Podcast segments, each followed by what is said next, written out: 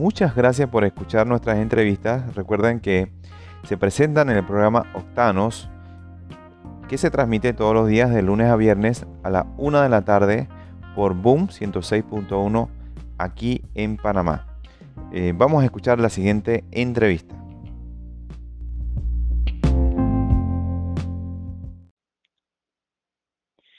Siempre es muy interesante conocer proyectos innovadores, proyectos diferentes, y en esta ocasión mm, viene del mundo del arte, viene del mundo de la creación, de la creatividad. Tenemos el gusto eh, de saludar a Juliana Luján, ella venezolana, y Nahue Galeano de Argentina, pero ambos están radicados en Panamá y lo interesante es que tuvieron la iniciativa de tomar un kit, ahora nos van a contar, de importar un kit eh, para poder modificar un automóvil, en este caso un Toyota 1000, un pequeño pick-up, un Toyota 1000 eh, que al final es muy práctico. Ahora vamos a conocer también un poquito los datos de la velocidad, la velocidad, del rendimiento y también cómo se carga. Eh, es un Toyota 1000 del año 1986, así que creo que a, a los oyentes les va a interesar mucho este proyecto y le damos entonces la bienvenida a Nahue y Juliana. Hola Mario, muchas gracias. Estamos encantados de que nos tengas aquí en el programa. Ay, gracias, gracias por aceptar, gracias por aceptar.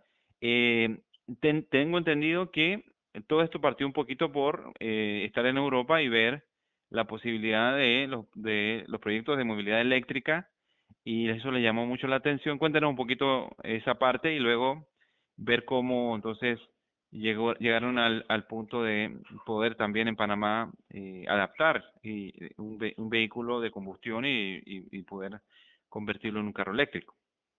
Bueno, este, bueno, Juli y yo trabajamos por un tiempo, por un par de años, este, con la empresa Celina y eso nos puso a, viajar bastante por el mundo este, y tuvimos la suerte de, bueno, viajar no solo no como turistas, sino más bien como trabajadores y, ver los lugares desde, otro punto de vista, no tanto como, como visitante.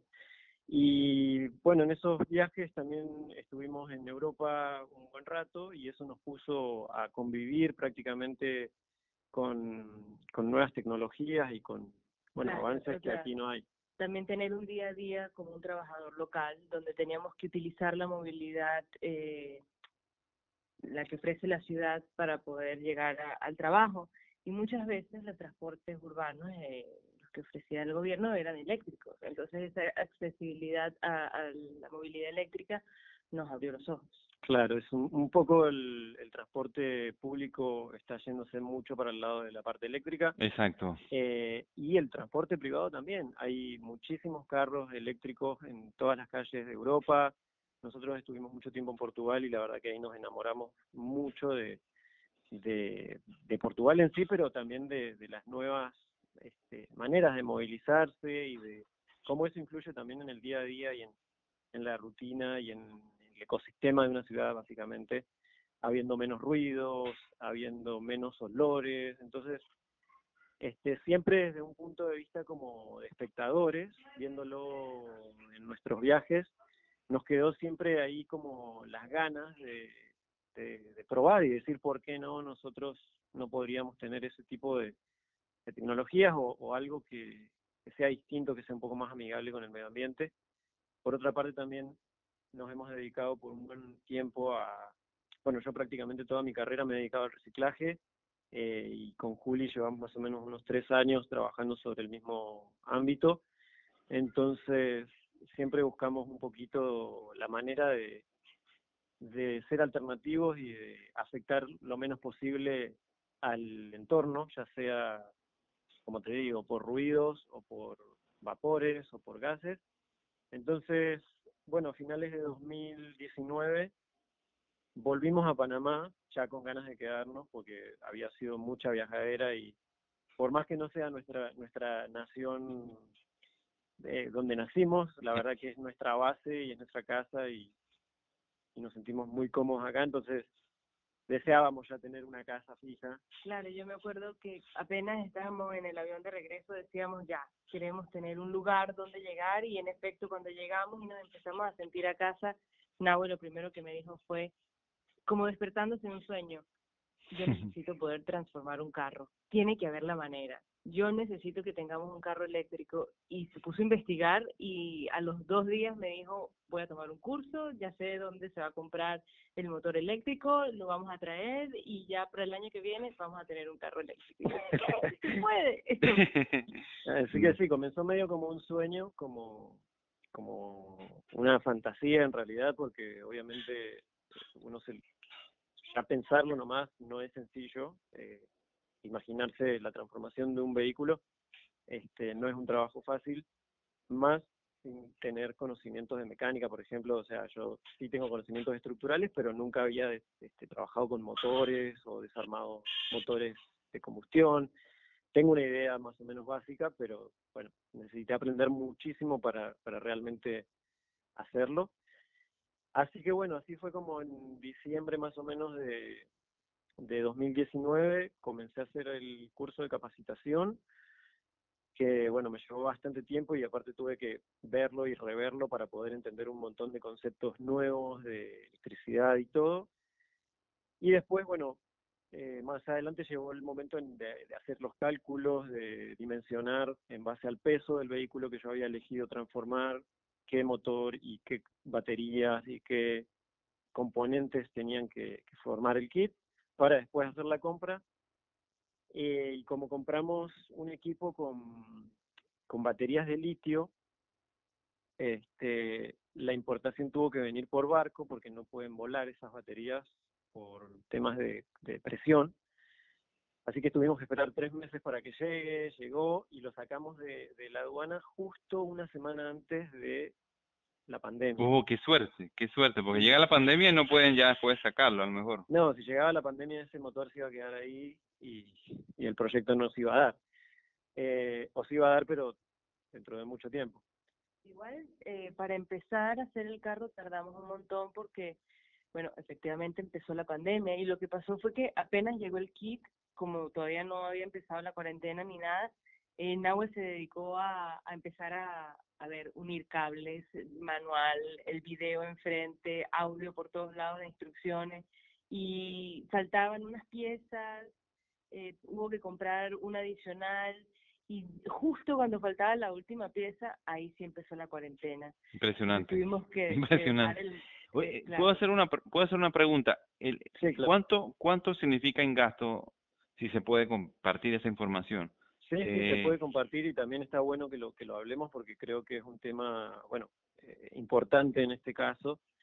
Eh, y bueno, eso en realidad varía mucho dependiendo del tipo de carro que se vaya a transformar, porque obviamente se necesita un motor, un motor mayor, o sea, más grande, baterías más grandes, dependiendo el peso que tenga. Este, pero inicialmente nosotros solamente en lo que es kit y componentes gastamos eh, aproximadamente 7 mil dólares más o menos, solamente en kit, eh, porque compramos un kit que es relativamente mediano, ya que el carro que elegimos es pequeñito, entonces es un pick-up compacto y nos, nos rendía, hicimos los cálculos y, y daba bien. Pero para transformar autos, qué sé yo, por ahí dentro de, las 1500, de los 1500 kilos, eh, 2000 kilos más o menos, ya se necesitan motores más potentes que rondan más o menos los 10 mil dólares y de ahí, ahí para arriba sin límites. este, pero bueno, sí, la inversión que nosotros venimos haciendo para la camioneta que estamos trabajando, eh, actualmente vamos por unos 14 mil dólares entre trabajos en general, incluyendo el carro, incluyendo trámites de traspaso, todo, todo, todo, incluyendo el kit.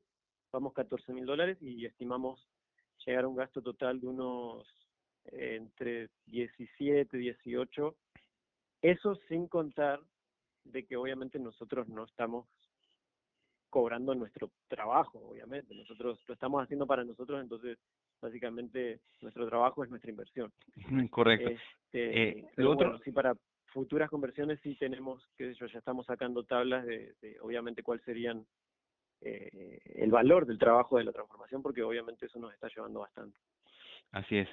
Eh, me interesaría saber, eh, al final, eh, ¿qué lograron a, a, nivel técnico, por ejemplo, en el tema de autonomía, en el tema también de poder cargar eh, la batería, de poder enchufarlo? Y, y, qué velocidad alcanza también. Vale, esa parte está está buena porque tiene, bueno, hay, hay varios puntos que, que son importantes en, lo que vamos a hablar. Básicamente la autonomía del, del carro y la velocidad máxima de vuelta dependen también del tipo de carro, del peso y del tipo de, de componentes que se le ponga. Pero en, en promedio, con los cálculos que hemos sacado, nos va a dar una autonomía de entre 100 y 120 kilómetros por carga muy Y una velocidad máxima de entre 80 y 90 kilómetros por hora. Que debido a que nosotros estamos trabajando en un carro del 86, no estamos muy lejos de la velocidad máxima que tenía originalmente el vehículo, porque obviamente pues, yo también no, no iba mucho más rápido de los 90. Eh, y el tema de la autonomía en realidad este, puede llegar a ser un problema si uno este, quiere viajar con ese carro. Obviamente, si uno se quiere ir a Bocas del Toro, va a tardar varios días porque va a tener que frenar cada 100, 120 kilómetros a cargar el carro. Correcto. es porque elegimos un motor bien chiquito, el más chiquito que se ofrecía, porque la utilidad que le íbamos a dar era meramente urbana, y para nosotros mismos dentro de la ciudad no pretendíamos salir en ningún momento de la ciudad. En el caso, obviamente, de que de que haya necesidad de, viajar o de distancias más largas, siempre se hace un cálculo y se, se determinan los kits y eso obviamente impacta en el precio. Así es. Eh, pero bueno, lo, interesante de este tipo de motores y de, y de kits que estamos trabajando es que se pueden cargar a 110 o se pueden cargar a 220. Entonces, no se necesita tener un supercharger en el, en el garage porque uno en el mismo plug donde carga el celular puede cargar el carro. Entonces esa sí es una parte bastante importante en este en este proyecto porque también tiene que ver un poco con lo que lo que hablábamos al principio de que nuestra idea es adaptarlo un poco a la infraestructura que tenemos hoy en día en Latinoamérica, porque obviamente no hay cargadores de autos eléctricos en todos lados y es difícil conseguirlo, entonces por más que yo me compro un Tesla, por ejemplo, sí. yo viajo hasta Venao, no voy a tener dónde cargarme, si va a quedar el Tesla allá. Entonces, eh, por ese lado quisimos ir por algo más este, amigable con la infraestructura este, con la que contamos en los países de Latinoamérica. Yo soy de Argentina y la misma realidad pasa allá mismo. Entonces, eh, quisimos como traer algo un poquito más accesible, no solo del lado económico, sino también del lado de infraestructura general. Perfecto, muy bien, y eso también le va a permitir entonces ser independiente y no estar eh, necesitando estos cargadores en, en, particular. Bueno, parece mentira, pero ya llevamos casi 15 minutos conversando, ha pasado el tiempo volando. Eh, y como último, última pregunta, y primero que todo les felicito y qué bueno que hayan escogido Panamá como su base, como ustedes mismos señalan. Eh, quisiera preguntarles entonces, como por último, eh, la proyección, y no sé si también quiere, puede decir eh, Juliana, la proyección que tienen como con estos proyectos, si buscan aliarse a otras empresas, buscar otros tal vez otras personas interesadas que tener estos vehículos? ¿Cuál es un poco la proyección o simplemente fue un proyecto nada más para demostrarse eh, pues a sí mismo que eran capaces de hacerlo, de convertir un, un vehículo de combustión a, eléctrico? ¿Cuál es la proyección ya ya para pues un poquito para finalizar el, la entrevista? Eh, bueno, todo esto está pasando dentro del marco de nuestro proyecto que es, clandestino, ¿no? Y entonces en clandestino tenemos varias aristas o varias columnas sobre las cuales queremos seguir construyendo. Uno, el, el eh, procesar y trabajar con descartes, no solo de plástico, sino los descartes en general, y darles una segunda vida, y ah, con ello crear productos nuevos, ¿no? Dentro de ese marco también estamos haciendo el reciclaje de autos. Entonces estos carros que en principio ya están más cerca de ser chatarra que de ser una joya, son en los que estamos principalmente enfocados para darle una segunda vida sostenible esta vez. Ahora, con respecto a la proyección de eh, tema de los autos y la electricidad, el próximo gran paso que quisiéramos lograr es, por supuesto, poder cargar los carros con energía solar. Y para eso ya empezamos a tener conversaciones con alguien, pero si estamos hablando de alianzas, pues nos encantaría poder aliarnos, eh, bueno, por supuesto no solo con talleres que nos ayuden a hacer las conversiones, sino también con eh, empresas que nos puedan ayudar a llevarlo a un nivel aún más sostenible. Entonces, sí, estamos eh, preparados para ofrecer este servicio, o sea, para transformar más carros.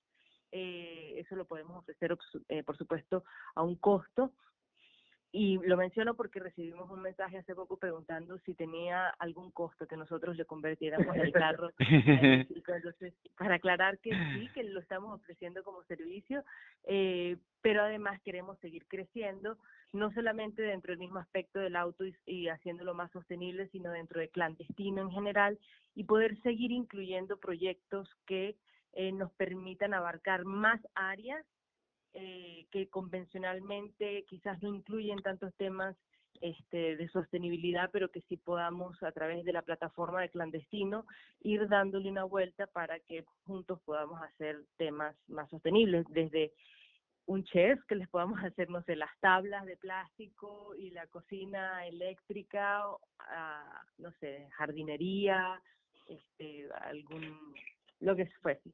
Pero en temas específicos del carro, yo creo que nuestro gran hito es eso, hacerlo solar y buscar eh, patrocinadores o compañeros que nos quieran ayudar a, a innovar en esta vía. Genial. Y por ahí para agregar también a, a, lo que proyectamos o a lo que deseamos que suceda, en realidad es poder este mismo año también, además de la, de la Millennial, que es como llamamos a nuestro proyecto, este, poder hacer, transformar dos, dos carros más al menos en, en, en Panamá para clientes, este, por lo menos como para poder tener un poquito más de, de impacto y básicamente claro. poder compartir eso con, con, con la comunidad porque realmente este es súper, súper interesante y súper raro subirse a un auto del milenio pasado y que no haga ruido. Eh, entonces, la verdad que eso es algo muy, muy este, satisfactorio, una sensación muy bonita.